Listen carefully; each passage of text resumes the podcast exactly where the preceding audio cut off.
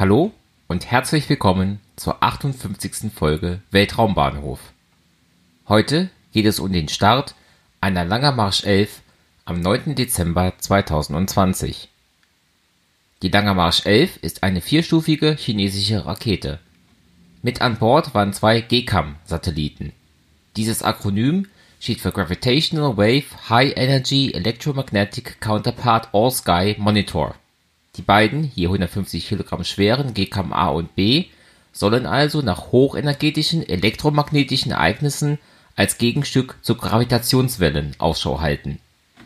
Gravitationswellen sind Verzerrungen des Raums, die entstehen, wenn massive Objekte kollidieren und verschmelzen.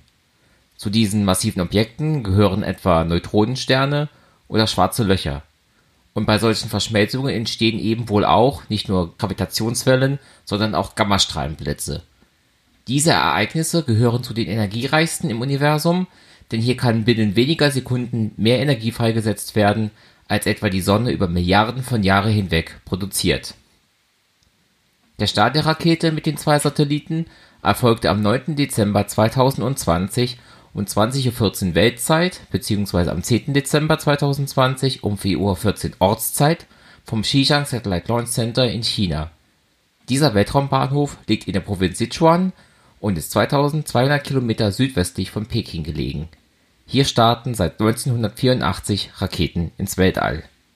Die Lange Marsch 11 ist 20,8 Meter hoch und 2 Meter im Durchmesser.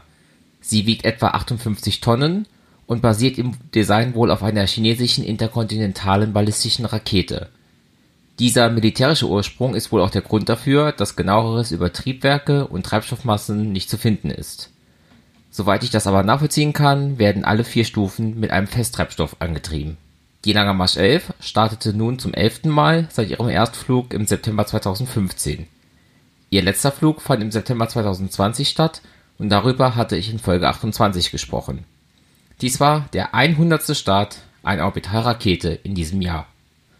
Seit dem Start der Falcon 9 aus Folge 57 waren drei Tage, drei Stunden und 57 Minuten vergangen. Das war's dann wieder für heute. In den Show Notes findet ihr Links zum Podcast, zum Netzwerk Schwarze Null FM und zu Möglichkeiten, mich zu unterstützen.